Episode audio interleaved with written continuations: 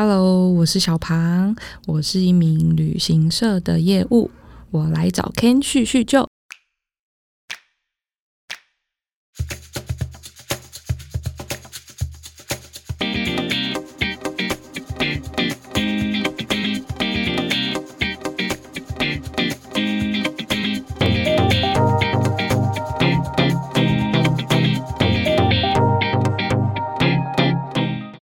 欢迎收听《谁来叙叙旧》，我是阿 Ken。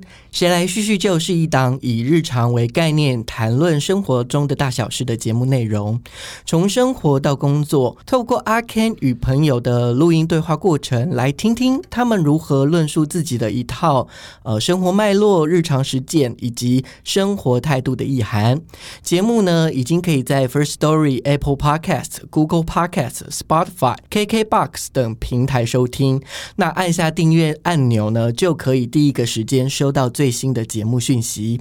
那这一次的叙叙旧呢，算是挺有趣的一个过程。怎么说呢？怎么说？我竟然说怎么说？好，诶，其实，在邀约这件事情，今天邀约的好朋友，呃，大概是在今年的四五月期间，呃，那个时候谁来叙叙旧，就是刚刚有一个雏形的时候，就请了我的好朋友欧文来帮我邀约。那那时候。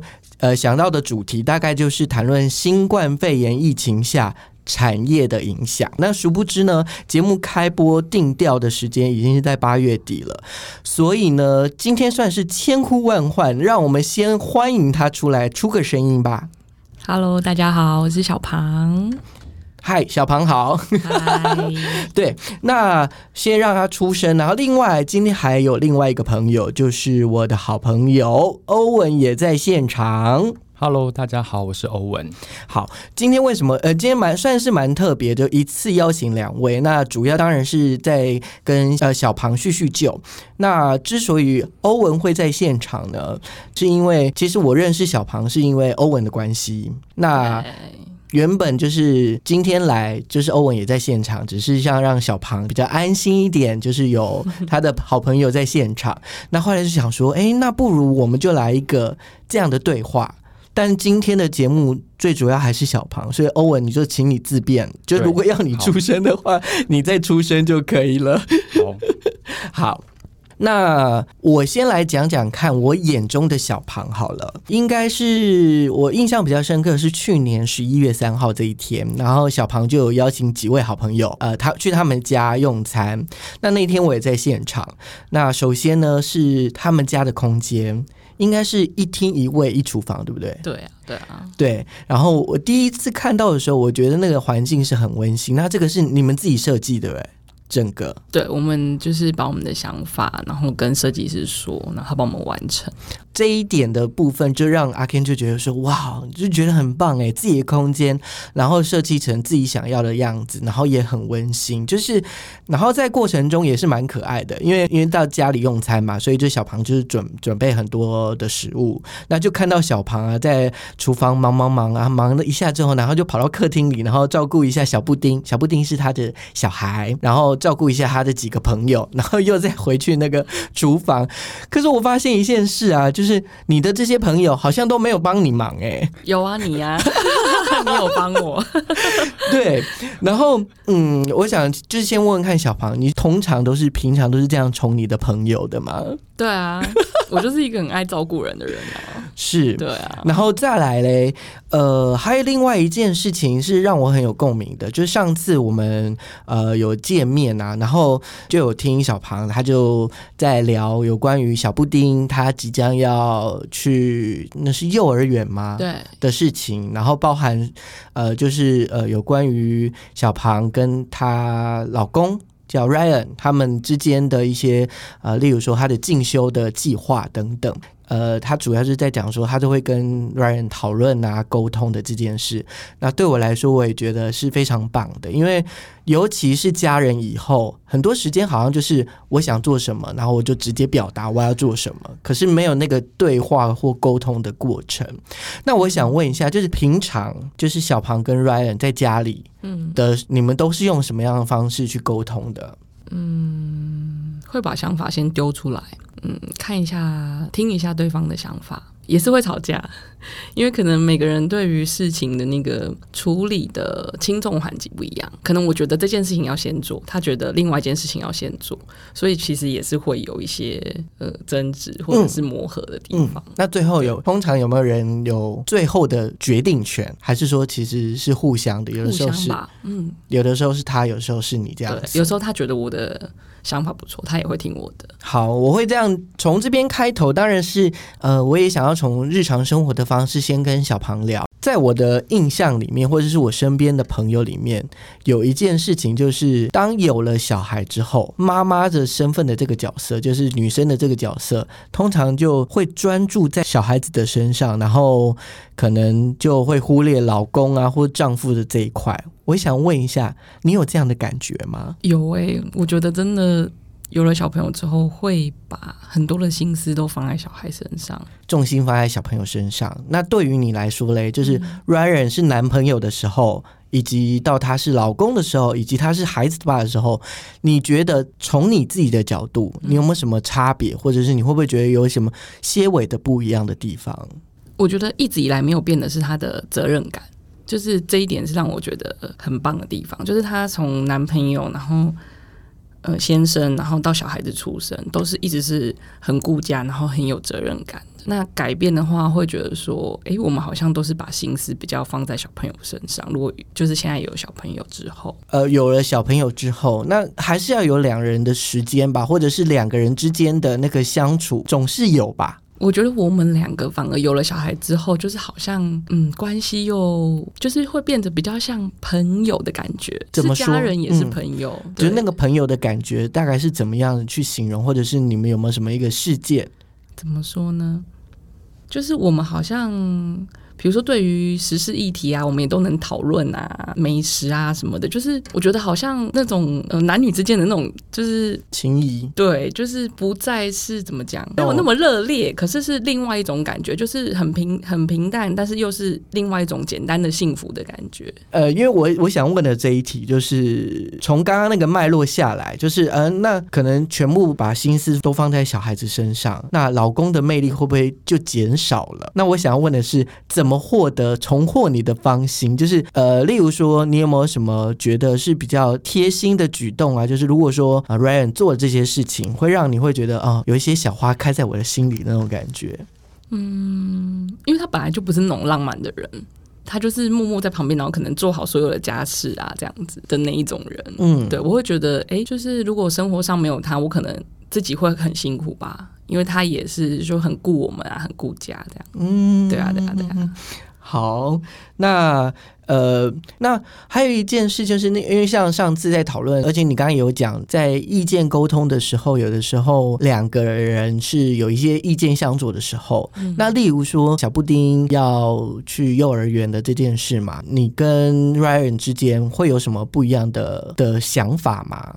出发点都是希望就是为孩子好嘛。那先生他会做比较多功课，我反而在这一块我会比较偷懒，因为我会依赖他。嗯，对。然后他会把所有就是资讯都 pass 给我，然后我们在一起讨论这样。大部分其实对于小孩上面教育这方面应该是比较没有没有出路吧，都是同一个方向，对，同一个方向就直接往前走。对，那有没有那种意见相左的时候，或者是最近就是在讨论上面是关于小布丁的，然后你们怎么去沟通？因为我现在就是育婴留听，所以我比较多时间可以陪小朋友。因为小朋友现在他就是很好奇嘛，两岁多三岁的的年纪，很皮。有时候我们家就是在。就是大马路边，那他会很好奇，会想要冲出去。那先生会觉得说，嗯，我好像是不是就是没有把他教好啊？为什么他都会乱跑，然后一直叫他都不听？就是这方面可能我也还在学习吧，就是用什么方式去跟小朋友沟通，他会比较能接受。但你不会觉得有一点委屈吗？会啊，会啊。那那你会会跟 Ryan 讲什么？就是哦，其实我有照顾他，或是我有我有教他。嗯，会讲啊。但是先生可能觉得，我跟小朋友工就是一起的时间很长，应该我要能 hold 得住他。哦，对，这一点就是会对，觉得真的有点委屈。嗯嗯，好，那还有一件事情，我觉得可能 Ryan 他也意想不到，或者是相较于小庞，Ryan 是比较偏严父的表现方式吗？对，导致后来以前以前可能小布丁就是看到爸爸就会抱他，可是后来变得不敢亲近。对，现在会有一点这样的状况，嗯，变得爸爸说：“哎、我想要抱抱你。”然后小朋友会说：“不要，不要。”对，那那你有跟 Ryan 讨论过这件事吗？嗯，有诶、我最近有提醒他说，可能他对小朋友的态度，工作很忙，回到家可能他工作上压力很大，他会把那个情绪带给我们。那这一点就是我会一直提醒他，因为有时候大人会忘记，就把那个情绪表现在最亲密的人的面前。我希望小朋友跟他的关系是越来越紧密的，而不是越来越疏远。嗯，那 Ryan 怎么说？他可以接受，因为他也可能也有吓到，因为最近可能工作压力真的是比较大。他说他会在调整，对对所以应该是说他自己也有感觉到，然后他也在找一个方式嘛。对嗯，好，那因为小庞他是在旅游业工作嘛，所以你也常常出国。那我还记得，是不是小布丁在很小的时候，你就就你们一家人就飞飞出去外面玩？对对大概在他七八个月的时候，哇，真的很小哎、对好，我想问的问题是，通常可能长辈就是老人家，他们对于小孩这么小的时候，就是希望说他就在家里好好照顾啊，怎么还带他去飞这件事情？对你都怎么就是说服他们，或者是你们你们的想象、你们的概念是什么？长辈都会说啊，他那么小不记得啦，不要带他去了，浪费钱什么的。但是我们会觉得，就是让小朋友多去接触不一样的事物，对他来讲也是会有不同的启发吧。所以你呃，你们有带小布丁去哪里玩？嗯，日本，因为嗯日本我觉得是蛮亲子友善的一个环境跟国家吧。嗯，对对对，我觉得日本就真的还蛮推荐亲子游的。那像在你你们带了小布丁到日本去，有没有什么相对有的时候会比较困难或者是麻烦的地方？就是以前可能你们两个出去旅游，那现在又多了一个小孩，然后小孩这么小，行李很多啊，对啊，因为就会要带奶粉啊、尿布啊，然后小朋友的怕他睡不习惯，所以会把他家里的棉被、枕头，他习惯的那个味道，然后就把它就是也是装在行李里面一起带去。嗯然后嗯。搭车的部分的话，我觉得也是，还有搭飞机，都是交通上面也是算会蛮辛苦的吧。嗯，对，就变成可能要找事情啊，可能要带一些小玩具啊，带在身边，然后让他搭机的时候或是搭车的时候不要那么无聊，然后不会吵到别人。所以那小布丁在这样的旅程当中都很乖吗？还是说他也有很吵的时候？然后也是有很吵的时候啊，尤其是在飞机上，就是飞到日本可能也是要三个小时吧，就会觉得说，好，那先把它上机之后，先把它喂饱，然后让它睡着。就是减低他 会去吵别人的那个情况发生。嗯，对对对，那结果他后来有醒来吗？其实他还真的蛮适合带出国的小孩，就是都一路上都蛮配合的，给他吃完东西，然后他就睡着了，哦算安然的度过这样。真的，那那感觉真的还不错，就是不会像有的时候真的是，如果真的在飞机上面或是交通上面突然小孩吵闹了，嗯，我通常包包里面都会会带小朋友喜欢的玩具啊，或者是可能小册子让他画画，就是嗯，让他在搭交通工具的时候可以安静下来，或是转移一下那个想吵闹的那个情绪。但是小孩子真的难免，因为他毕竟小布丁也才两两岁多。我们是尽量希望他不要吵到别人啊。对，如果真的太可怕的话，不受控的话，我就会可能先把他下一站先下车吧。就先安抚好。对，先离开那个环境，然后跟他沟通一下。所以你现在算是全职带带小布丁的状态，是的，那就是面对面小朋友，虽然他很可爱，但其实就是有的时候也是蛮累的。很累啊，嗯比上班还累。嗯，嗯，你可以，你可以呃分享一下，就是你可能一个礼拜你跟小布丁相处，你都在做什么，或者是你在生活上面，嗯你都是怎么度过的？每天作息其实都很正常诶、就是早上送他去幼儿园，然后其他的时间，嗯，我就准备自己接下来想要考多艺嘛，所以我就念书到下午的时间再去接他，然后接下来就是一直陪着他吃饭啊，然后看故事书啊，玩耍、洗澡，然后休息。嗯很简单一天。我好像没有自己耶，都是小孩。好，那呃，从带小孩这件事对你来说，嗯目前为止最辛苦的是什么？嗯，小朋友现在越来越有自己的想法。嗯，很多时候他会想要照他自己的方式去做。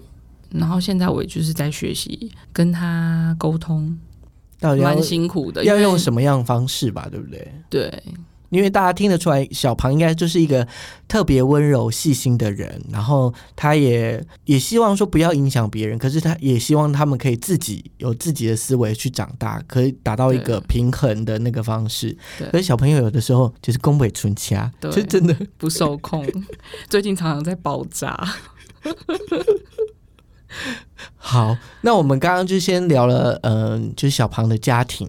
那因为刚刚小庞你有你有你有提到，就是呃一个礼拜的你的日常生活的样貌，然后你最后就讲说，好像都是在小布丁身上都没有自己的的状态。你有有印象，就是以最近一次让你最舒心或者最舒服的状态，大概是什么时候？嗯，应该是九月初那时候吧。嗯我们跟就是夫家一家人，就是一起去旅游，对，然后就觉得哇，好像很久没有一起出去玩，然后小孩子有时候公婆可以帮忙照顾一下，然后我们就可以哎，好像嗯做妈妈的就可以稍稍松一口气，对。呃，因为现在你是留职停薪嘛，然后带带小布丁，那你有你有想说你要这样一直带下去吗？还是说你有有什么样的准备，就是关于你自己的时间或者是一些发展啊等等？嗯，目前的话，我是留职停薪到年底，然后因为疫情的关系，就是旅游业其实真的影响很大。那我最近就是有在准备多语的考试，就是看如果真的，呃，旅游业真的没办法这么快的复苏的话，那至少我有要转职的话，我会比较容易一点。所以我目前就是在充实努力中。嗯嗯嗯嗯嗯。诶，既然这样，我就问一下，就是像你看你在旅游业十二年的时间，然后你是从毕业就开始进来了，对，你为什么可以待这么久？应该就是一个热情吧，然后再加上我本身就是还蛮喜欢接触人的，觉得诶每天好像都有很多不同的挑战啊、考验啊，因为毕竟。呃，旅客就是会有千百种、千万种的状况，对，就是每天都好像在烧脑，就是嗯突然发生什么状况，因为旅游业真的很受天气啊，或是各种不同的情况影响。那客人发生什么事情的时候，他就是马上来询问你，那你就是要替他解决问题。嗯我觉得这个是还蛮有挑战性的，就是不会无聊的工作吧。每天好像都会有不同的，你刚刚说挑战，对，某种程度应该也是很累吧，就是碰到不同的人、不同的情绪，你要想办法去解决他们问题之后，还要安抚他们的情绪。对，但是解决了就会觉得说很有成就感。你帮他完成了这个问题，把它解决掉了，就觉得开心。好，我会这样讲，原因是因为呃，在呃有一次，就是我跟欧文要去东京玩。因为就是小庞在旅游业嘛，所以就会问他说：“哎，有没有什么方案啊，或是什么活动是比较呃划算的？”那我还记得那一次，就是他给了我们一个方案，可是这个方案不是他们旅行社，是其他旅行社的专案。我们去玩的时候发生一些小小的插曲，就是去的时候发现我跟欧文的位置没有坐在一起，对，然后那时候欧文就有跟小庞说了一下。后来就很贴心的，小胖马上就帮我们再回来了，呃，旅程的那个位置，就飞机的位置就坐好。那我想要说的是，就是像这种芝麻绿豆小事，或者是对你来说，你可能真的也没有赚到什么钱，或者是根本甚至他你你就是义务性帮忙，那你不会觉得很麻烦吗？就是很讨人厌。应该是说，这就是我们对客户的售后的服务吧。对，然后再加上又是朋友的关系，会觉得说就是要尽力把它做到最好，然后让你们旅程都很开心。这是我希望，就是每一次从我经手的客户或者是朋友，都希望可以他们嗯有一样的那种感受，嗯对，好的感受。那或者是说，你有没有什么在你的经验里面，就是曾经有那种难搞到不行的人，然后他到底发生了什么事，然后最后怎么解决的？难搞的倒是没有，还蛮幸运的吧？还是你觉得就是在我们眼里觉得很难搞的？你觉得说就是 piece of cake？哎、也不能这么说啊。我遇到比较特别的状况，就印象很深刻的是，有时候我会带团，就当领队，然后那一次带到的客户他们是。也，然后男生应该算主管吧，他们就是比如说，呃，会明示暗示说他们想要去找乐子，嗯，对，就是对于一个女生领队来讲，这样真的很尴尬。所以那一次大概是我遇到就是最棘手的，第一次遇到这样的状况，然后也只能就是装傻说哦，我们这个区呃没有哦，就是把它带过，然后或者是说请导游就是帮忙协调一下。你说呃，日本那边的导游？呃，韩国我刚好那一次是去哦韩国，哦，对，所以通常像这样，就是台湾会有一个导游，韩国那边也会有一个导游的方式。台湾这边是领队啊，领队。带过去，然后当地还有一个导游，好，对。感觉我对于旅行社好像也不是很清楚。你可以请小庞先讲一下，就是你的平常的工作内容有哪些工作，然后你都要做哪些事情，或者是就是你的那个职务跟角色会有哪一些在你的工作里面？OK，因为旅行社其实如果是大的旅行社的话，他们就是分工很细。那可能就是内勤的话，就是 OP，他可能就是订票、订饭店或者一些票券、车票的部分。然后还有就是业务，业务可能就跑外面招揽生意。那我的，因为我是在小的旅行社工作，就是我们就是要身兼数职，就是是业务，然后刚好我也有领队的证照，所以我也可以偶尔可以带团这样子。分工算不像大的旅行社分工那么细，我们是什么事都要做，就是也要定机位啊，然后也要跟客人就是第一线的面对。嗯对，好，我们休息一下，好的，你要不要喝个水？然后我刚刚讲了那个，然后我就会领队，所以领队到底在干嘛？他领队就是很像保保姆啊，把团带出去，然后就是照料他们的一些，嗯，怎么讲？或者他跟导游的差别？导游的话，应该就是会比较像在车上要一直讲话，然后介绍风景名胜。那领队的话就比较像保姆，就是他们出入境的时候，就是呃协助他们。对，到了饭店或是餐厅有什么问题，就是你要去寻，要去看。哦，所以譬如说国外团带过来，他们就是领队带出来，台湾导游这边带他们嘛。对对对对对，那像像那个规划行程的这个上面是嗯，导游做，还是领队做，还是谁做？都不是是内勤的，比如说呃旅旅游企划去做。哦，所以就是例如说哦，我是旅游计划，然后我规划好，例如说三天两夜之后，这三天两夜的行程，我再请导游下去试走。应该是说也会有踩线团，就是他们这边可能会先做功课，然后嗯试走我们台湾这边过去，然后试走一次之后，然后再看哎、诶这个行程有没有需要修改的地方，然后然后 OK，然后再把它放上架这样子。哦。那哦你有遇过那个你到那边去之后，导游想要改行程？没有诶、通常是客人想要改行程，真的哦、对，导游导游不会签约是不敢改。签什么样的行程，就是就是走。就是一定要每一个都走到。那客人想要改行程怎么办？客人想要改行程，就要写一个切结书，哦，真的哦、对，有写过。以免就是客人回来就是说，对。哎、你怎么这样改嘞？不认账。对，不认账，然后他可能就告到就是旅游品质保证协会，嗯。嗯或者是说那个叫什么消哦消消保官，对，所以是可以改行程的哦、呃，通常是不会，因为嗯通常改行程都是整团都是自己的客人，比如说整团他们都是认识的，比如说公司行号旅游，或者是哦。都是同学，或者都是好朋友，他们一整团自己一团，如果没有其他的散客的话。对，对，就就可以，就是他们签了切结书就可以改。对，因为一般的一般的旅行团都是很多的客人并在一起，嗯，对，所以不太可能会去改行程。他们一定是看到这个行程，他们喜欢，他们才会付钱，然后去参加。哦通常就是可能包团的这样的方式比较对对对，容易用包改团的，对，就可以比较好跟导游说，导游说，哎、嗯我们这个点不太想去，我们嗯想要改这样子。嗯，好，那我们就继续了。反正基本上不用戴，你不用戴耳机，我觉得这样比较自然。真的假的？好啊，我也不戴耳机了，我们就这样试试看。好，那就是呃，我刚刚呃，如果说以旅游来说，所以规划行程也算是旅行社要做的事情吧。对，那如果我给你一个小小的考验，给你一个三天两夜的行程，然后呃要带的是呃三代同堂要出去玩，那因为现在国外没办法出去嘛，对，那如果以台湾来说的旅游，你会怎么去推荐？如果是不要离台北太远，那我们之前有去过，有安排过新竹，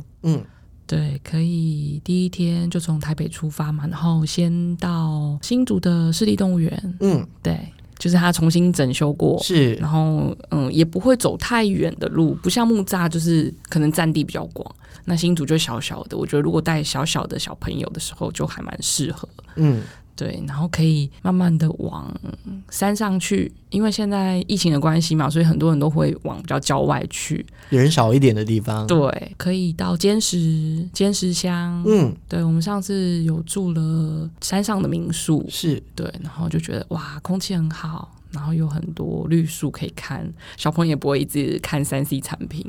在山上住一个晚上，那边也有蛮多露营区，所以如果喜欢露营的朋友，就是也可以带着小朋友一起体验露营的那种感觉。嗯，去尝试那种那种那种露营在里面。那吃嘞，那边有什么好吃的吗？吃的话，山上就会有一些，因为坚石乡就是有泰雅族的原住民嘛，对，所以他们就是会有那种风味餐啊，就蛮特别的，跟我们平常不太一样的，就可以尝试看看。嗯，如果一天住民宿的话，然后也可以一天住，就是我说的露营，体验不同的感觉，然后可以烤肉，对小朋友应该也觉得蛮好玩的。然后露营区通常都有蛮蛮适合小朋友跑跳玩的场地，对，嗯就还不错。那阿公阿妈嘞？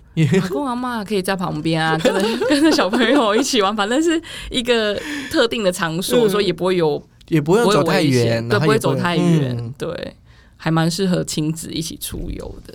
好，刚刚我有问到你，就是有关于工作来对你来说，你觉得是一种热情，然后可能呃，在解决完客户的问题之后是有成就感的。那工作，嗯，可能我想问的是，就是对你来说，工作的意义是什么，或者是它它给你的什么样的价值？就是跟客人之间的互动啊、交流，我觉得那些都是还蛮宝贵的一些经验吧。因为毕竟旅游业就是会遇到百百种的客人，那每个客人的习惯不一样，那我觉得也是蛮需要用心、耐心去去对待他们，嗯，对，去处理事情。好，就听节目这样听下来，也就知道说，哦，就是小庞在事情上面，他就是会有条不紊，或者他是会先规划好，或者他是很细心的。我想问一下，这样的不管我们叫能力也好，或者是这样的思维也好，这个能力是从哪里来？就是你有没有思考过？就是例如说，是不是因为你在这个工作里面这做了这么久之后，去衍生出来，还是说从以前你自己的状态就是比较会照顾人，然后慢慢的，所以我选择了这样的产业，这样的工作内容。应该是我觉得个性吧，我原本也就是还蛮蛮有耐心，然后蛮喜欢照顾人的，所以就觉得哎、诶不知不觉也就是可以投入在这个行业这么久，对。然后旅行业我觉得还蛮需要一颗强心脏的吧，因为很多突发的状况啊，然后应变能力可能也是慢慢累积起来，对，嗯就应变能力会越来越好。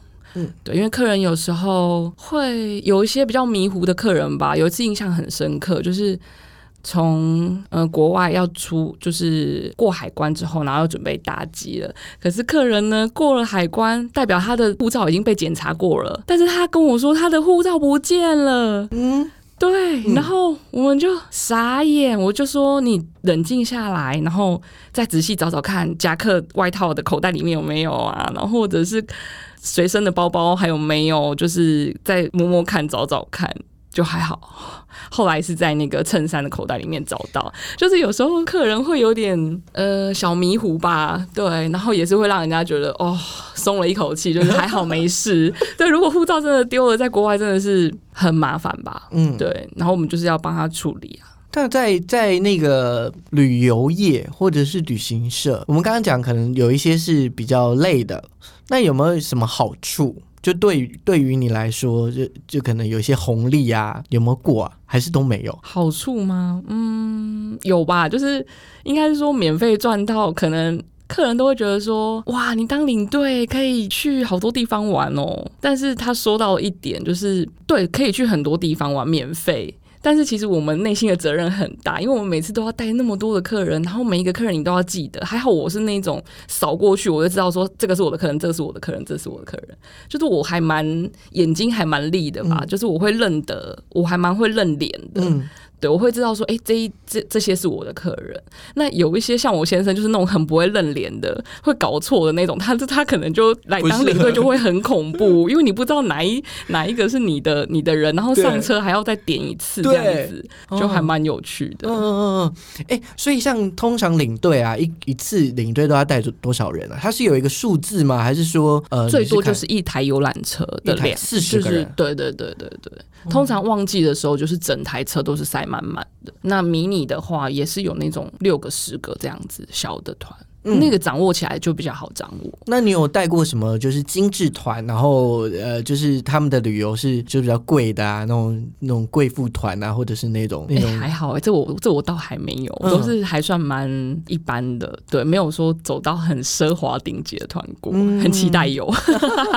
所以所以你有期待，或是你有想象，就是如果说你还是继续在这个产业里面，是你有想要发展出呃，或者是你想要接触到什么样样的呃一些呃不一样的方向吗？嗯，有诶、因为疫情的关系，现在会想说，嗯，很多的国家都还没有开放，都还在锁国的状态。那毕竟全世界的旅游产业要再复苏，可能会有需要一段时间。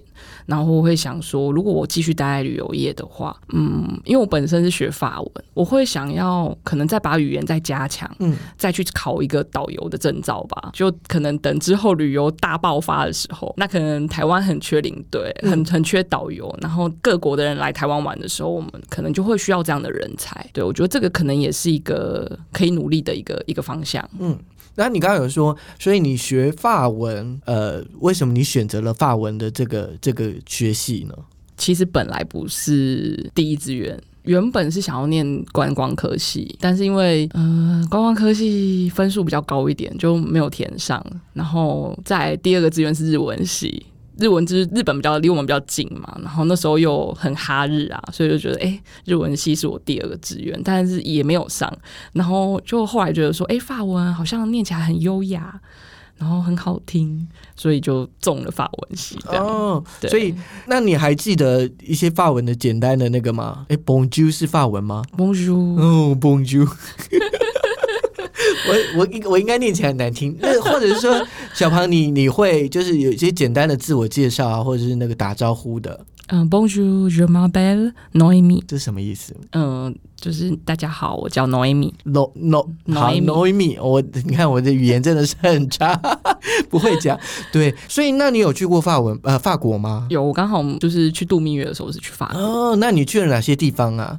我是有去南法跟呃普罗旺斯那边，然后南边的法国就是大概的点有走，尼斯，对，就是蔚蓝海岸很美，南法真的很美，就是乡村的感觉。嗯，对，然后也有去巴黎，或者是哦我想问一下，就是你那时候在选择蜜月的时候，对，你是有一个主题性吗？还是说你你怎么选择说我要去那个地方？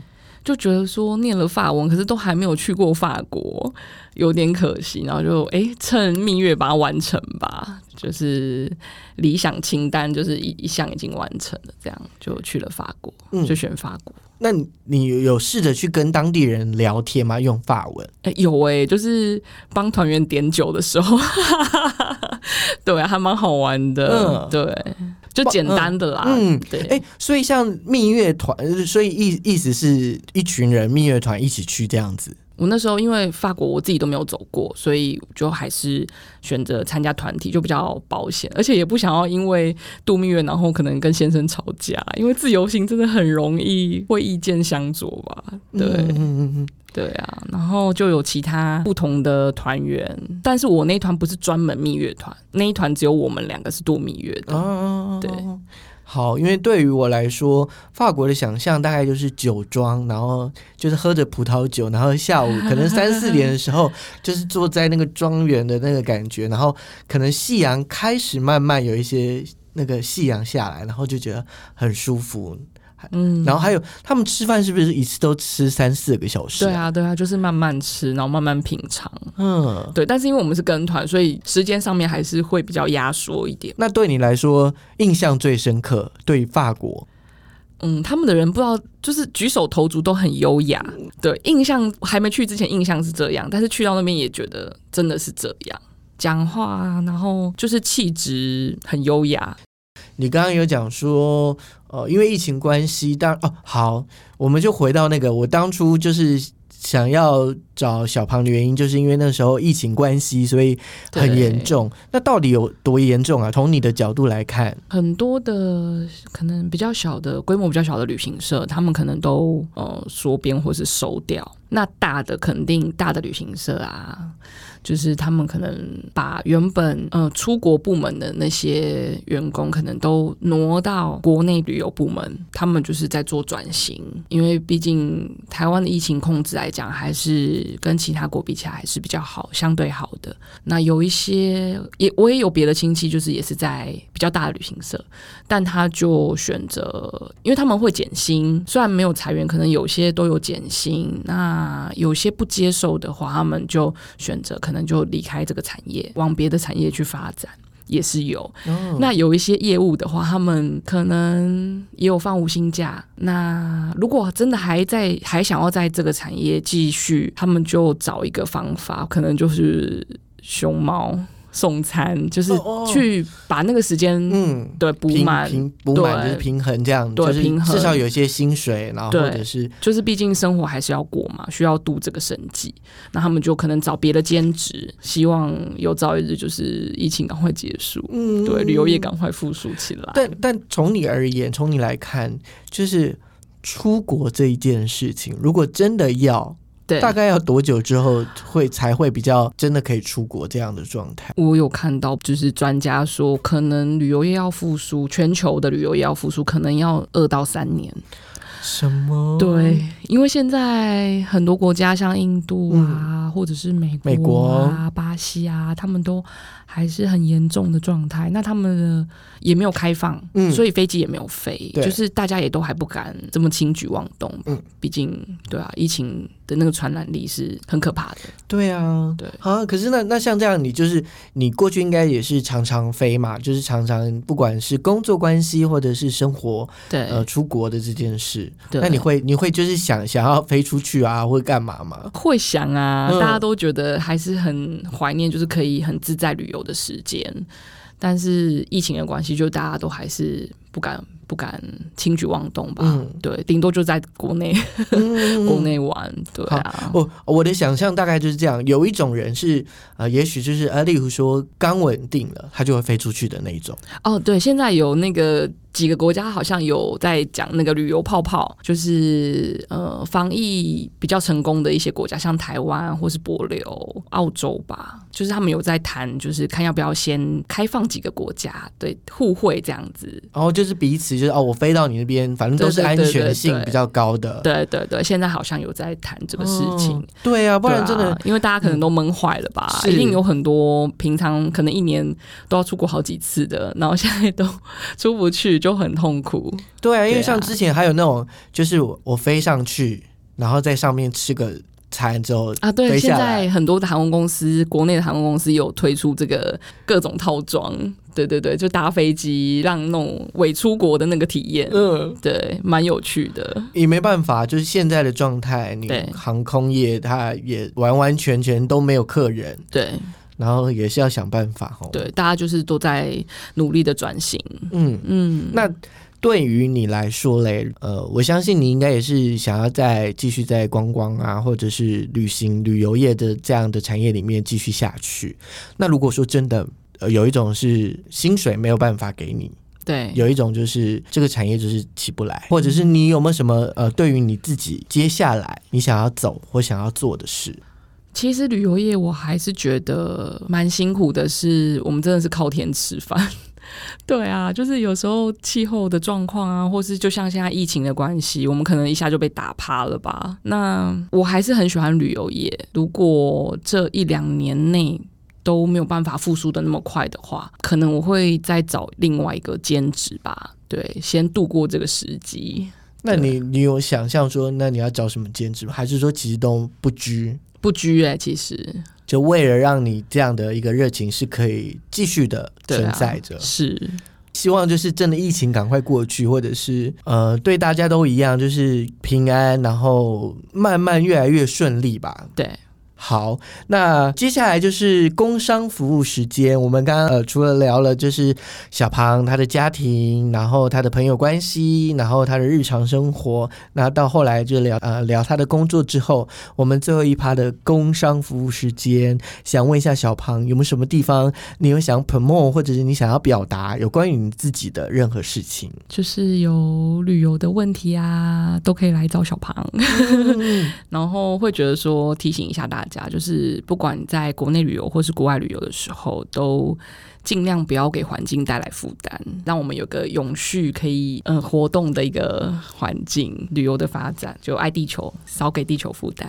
好的，哎，好，我这边有一个问题，我突然想到，就是是诶，例如说旅游的过程中，有没有什么对于旅行社来说，嗯就是有一些基本的礼仪？就呃，对于客户来说，你希望这些客户做哪些事情，对你来说是比较好掌控的啊，或是比较好管理的啊，或者是就是有那种呃 sense 的那个感觉的？其实我们没办法挑客人，就是每一次接触到的客人都不一样。但是有一些客人就会很可爱，就是嗯、呃我都会提醒他们说，反正外出就是第一个一定是要安全。那不管你跟着团出去，那你要去哪里或是做什么，就是尽量让我知道。就是我们会养成一个默契，然后还好现在通讯软体很方便。我们第一天见面的时候，在机场跟大家见面的时候，就一定会先加 line。对，因为很恐怖的是，我们有遇过，就是呃，客人我们到一个定点，然后这是一个闹区，我们放客人下去自由活动去逛街。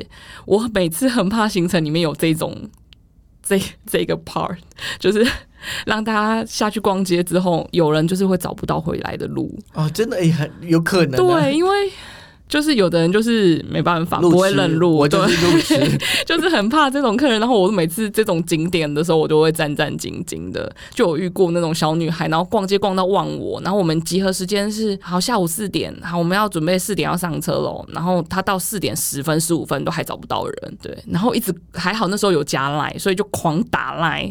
对，但是还是没有接，就只能全车的人都哭等，嗯，然后我也在那边，就是一直在附近的附近的路找啊，然后就很着急。不过还好，就是拜通讯软体所赐，就是现在我们要找人，至少比较方便了，哦，真的是还蛮有趣的。所以基本上就是让领队找得到你，这是最基本的。好，出去玩就是开心啦，嗯就是但是就是安全还是最重要的，不要对 迷失了方向。嗯好，今天呢就是很开心邀请到这个小庞，然后还有我们的欧文到现场。那虽然欧文只有在前面讲了几句话，那我也很谢谢呃两位一起到的谁来叙叙旧里面叙叙旧，然后也期待这个当然大方向就是旅游业可以越来越好。那也希望小庞想要发展的，或者是呃在这个产业里面想要继续呃有不同的发光发热的机会，那也希望就是能如愿以偿。那我们今天的节目就到这里，那我们下个礼拜再见喽，拜拜拜。拜拜。